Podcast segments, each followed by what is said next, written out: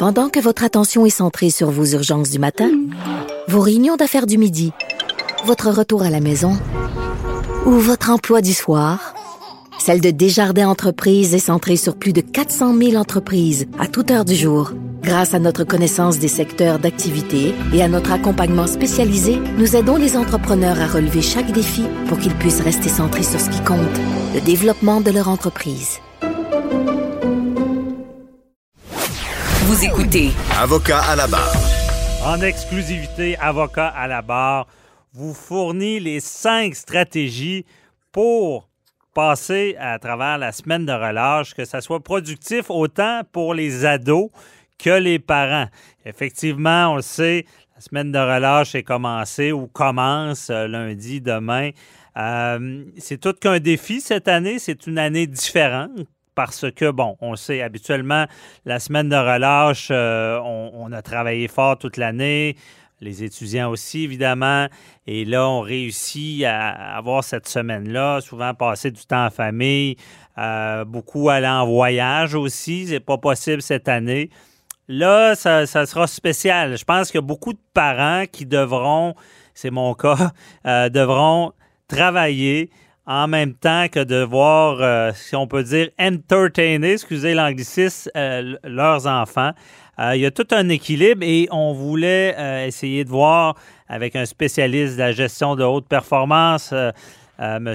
Patrice Ouellette de la méthode 48 heures, explorer ça, ces stratégies pour bien gérer la semaine de relâche. Bonjour, Patrice.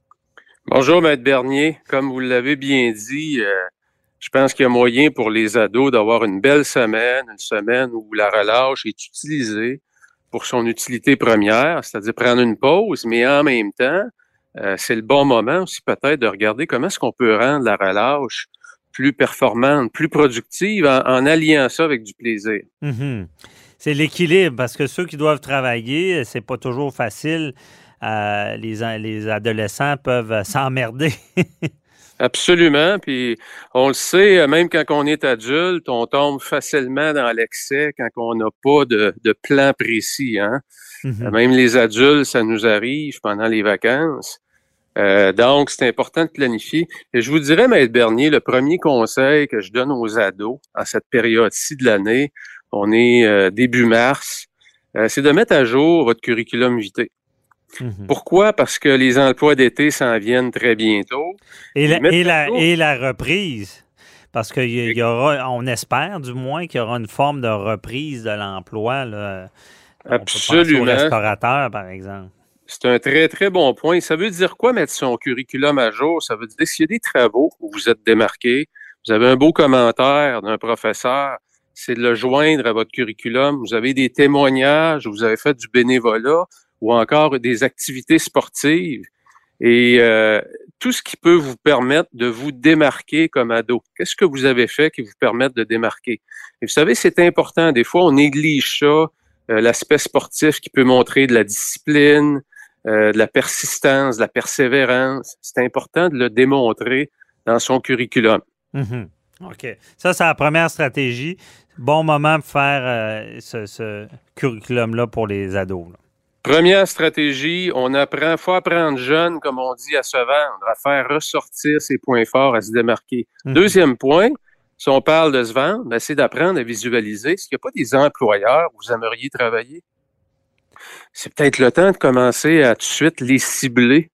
Pourquoi attendre de voir qu'est-ce qui est disponible? Plutôt que d'être proactif et d'aller témoigner à un endroit où vous voulez travailler, de votre désir de travailler là. Et souvent, vous savez, les gens qui sont très proactifs, sont jeunes, se démarquent beaucoup. C'est des habiletés qui vont vous servir toute votre vie. Mm-hmm. OK. Très intéressant. Donc, ciblez vos employeurs. Troisième point, et ça, je vous recommande de le faire avec vos parents, si possible, c'est de regarder par matière que vous avez à l'école, vous êtes où en date d'aujourd'hui? C'est quoi les notes que vous avez? C'est quoi la moyenne du groupe? Parce que le plus important, vous savez, même lorsqu'on est dans la haute performance, c'est pas autant le score qu'on obtient, c'est l'écart qui existe entre moi et les autres. Et si je veux continuer à me démarquer, être un ado un peu plus performant, puis je veux développer ces habiletés-là qui vont me servir toute ma vie, c'est important de bien cibler c'est quoi l'écart dans chacune de mes matières. Et Mhm. quelle matière qui va nécessiter plus de temps dans la prochaine portion de l'année scolaire? OK. Donc, on devient, on devient à ce moment-là plus stratégique. Donc, on se fait la liste. Maths, physique, chimie, euh, et ainsi de suite. C'est quoi ma note à date? C'est quoi la moyenne du groupe?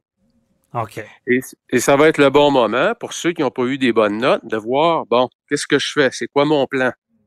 Mhm. Et de commencer à développer cet esprit-là un peu plus critique. Et aussi de regarder la réalité en face, parce qu'on le sait, même quand on est adulte, souvent, quand on vit des moments difficiles, exemple, financièrement, ça va pas, ou dans le couple, ça va pas, souvent, on est dans une phase où on va nier ses problèmes, on n'ose pas les regarder parce que c'est douloureux. Quand on est ado, on fait la même chose. OK. On traîne ça souvent longtemps. Quatrième conseil, la relâche, mes amis, c'est le bon moment pour faire la liste de vos cinq amis avec qui vous passez le plus de temps et d'évaluer ces gens-là. Ils vous apportent quoi dans votre vie? Et aussi, ces amis-là vous ont fait vivre quoi comme problème? Ah, Quand on est ado, là, et je peux vous en parler longtemps, euh, comme parents, euh, souvent nos enfants ou nos ados vont avoir des gens avec qui on se tient, puis comme parents, on trouve que c'est pas des bonnes influences. C'est important que ça vienne de l'ado lui-même. C'est important de poser un regard critique. C'est qui mes meilleurs amis et quels problèmes aussi ils m'ont fait vivre? Parce que la génération des ados d'aujourd'hui, Maître Bernier, vit un phénomène que nous, on n'a pas vécu non, c'est ça. c'est que les médias sociaux et les traces qu'on laisse sur les médias sociaux vont nous suivre toute notre vie. Et on voit déjà aujourd'hui des carrières détruites par des posts qui sont faits il y a 10 ans puis il y a 15 ans. Ah, ouais. Tant que ça, ça. Absolument, absolument. Écoutez, Facebook a débuté en 2004. Et déjà, on voit des gens qui ont mis des posts il y a 10 ans, et on leur reproche ça aujourd'hui, leur pensée était dans une direction, puis on évolue, on le sait, mais ça laisse une empreinte. À notre époque, à mon époque, il n'y en avait pas de médias sociaux. Donc, ça reste des rumeurs. Là, c'est pas des Ouais. rumeurs, c'est écrit. D'où, d'où en Europe, euh, peut-être ça arrivera ici, on appelle ça, euh, c'est un nouveau droit, on appelle ça le droit à l'oubli. Euh, donc, effectivement, il y a des gens qui ont qui ont des traces sur euh, les médias sociaux, euh, Internet, qui sont indélébiles, qui partent pas, qui vont leur, nuire. Puis même, c'est ça, on, on, on pense instaurer ce droit à l'oubli. Oui, puis euh, écoutez, je connais un nombre incroyable d'employeurs, de- d'employeurs la première chose qu'ils vont faire lorsqu'ils reçoivent un curriculum qui va passer la prochaine étape, donc on va faire un deuxième tri. Euh, souvent, on va aller voir sur Instagram, on va aller voir les photos sur Facebook. Y a-tu un employeur qui qui Google pas son employé? Ben, et voilà. Donc, c'est dans ce sens-là que je dis que vos, vos, les gens avec qui vos amis, il y en a qui peuvent avoir des influences positives et il y en a des fois qui nous amènent, comme euh, dirait Luke Skywalker dans le, la guerre des étoiles, du côté obscur de la force. Oui, effectivement, les, Ah, nos puis- fréquentations, ça peut jouer. ouais. Exactement. Puis c'est important d'être capable, euh, comme ado, de poser un regard critique. Quels amis vont me permettre de me bâtir un meilleur futur, puis lesquels, avec qui peut-être je devrais couper les liens. Mhm. Ah ouais, à, à ce point-là. Ben écoutez, euh, c'est la même chose quand on est adulte. Hein? Euh, si vous êtes la personne la plus confortable dans la salle, il est peut-être temps de changer de salle si vous voulez continuer à grandir, à devenir plus performant. C'est le même principe. Hein? Les cinq personnes avec qui on passe le plus de temps ont souvent énormément d'influence sur qui on est et surtout qui on devient. Mhm. Ah, effectivement. Et le, le dernier euh, conseil. Dernier point, c'est que les quatre points que je vous ai donnés sont bons, mais ils sont bons si on les planifie. Fait qu'avant de vous lancer dans la semaine, demain c'est lundi, ben planifiez votre relâche. Et là, j'aurais juste deux, deux, deux façons pour les ados de planifier ça. Vous pouvez soit prendre une journée dans la relâche, exemple jeudi, puis jeudi, vous passez à travers la liste des quatre points.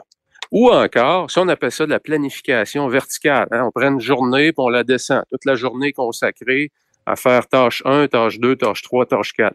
Ou l'autre façon, il y en a qui aiment beaucoup ça aussi, c'est prendre une heure par jour à tous les jours, puis faire avancer nos dossiers. On appelle ça de la planification horizontale. Mm-hmm. Donc, on travaille plus en, récurrence pendant le relâche. Donc, ça nous permet quoi? Ça nous permet de rendre notre relâche productive sans, sans oublier d'avoir du plaisir puis d'avoir du fun, puis faire attention aux excès. On le sait, euh, les jeux vidéo, euh, c'est un gros problème pour certains ados, particulièrement la clientèle masculine d'ados. Mm-hmm. Euh, j'en ai un à la maison, croyez-moi.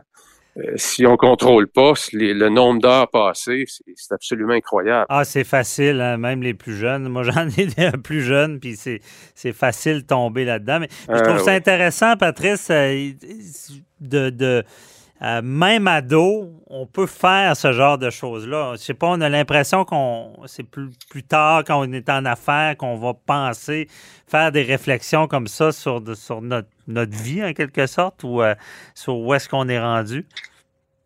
Écoutez, toutes les fois qu'on va dans les graduations, Maître Bernier, du secondaire 5 ou euh, particulièrement là, parce que c'est un moment important dans sa vie, finir le secondaire, puis on envoie des beaux ados euh, qui se distinguent, qui sont sérieux, mais qui, qui, ont aussi du plaisir dans la vie, mais qui déjà très jeunes, on voit la graine euh, qui est bien, qui est bien instaurée, des belles habiletés, des bons comportements, des bonnes fréquentations, et ça a un impact important sur leur futur, croyez-moi. Donc, oui, c'est possible d'installer ces habitudes-là très, très jeunes et de développer ces habiletés-là, absolument. Mhm. effectivement. Euh, c'est sûr que euh, un jeune, des fois, qui sait déjà ce qu'il veut, je trouve que ça, lui donne des fois une chance. Euh, et de, parce que des fois, ce qu'on assiste beaucoup dans, plusieurs générations, je pense, c'est de pas savoir. En tout cas, moi, dans mon cas, j'ai les pires périodes de, ma jeunesse, c'est de pas savoir où on va aller. Des fois, c'est, donc ces moments-là, bon, c'est un bon moment pour la semaine de relâche de prendre le temps nos ados en même temps que le parent peut-être travaille. Il y a des moments de mettre des plages. Merci beaucoup, euh, Patrice Ouellette. Avec bonne semaine de relâche. On se reparle la semaine prochaine. Bye bye.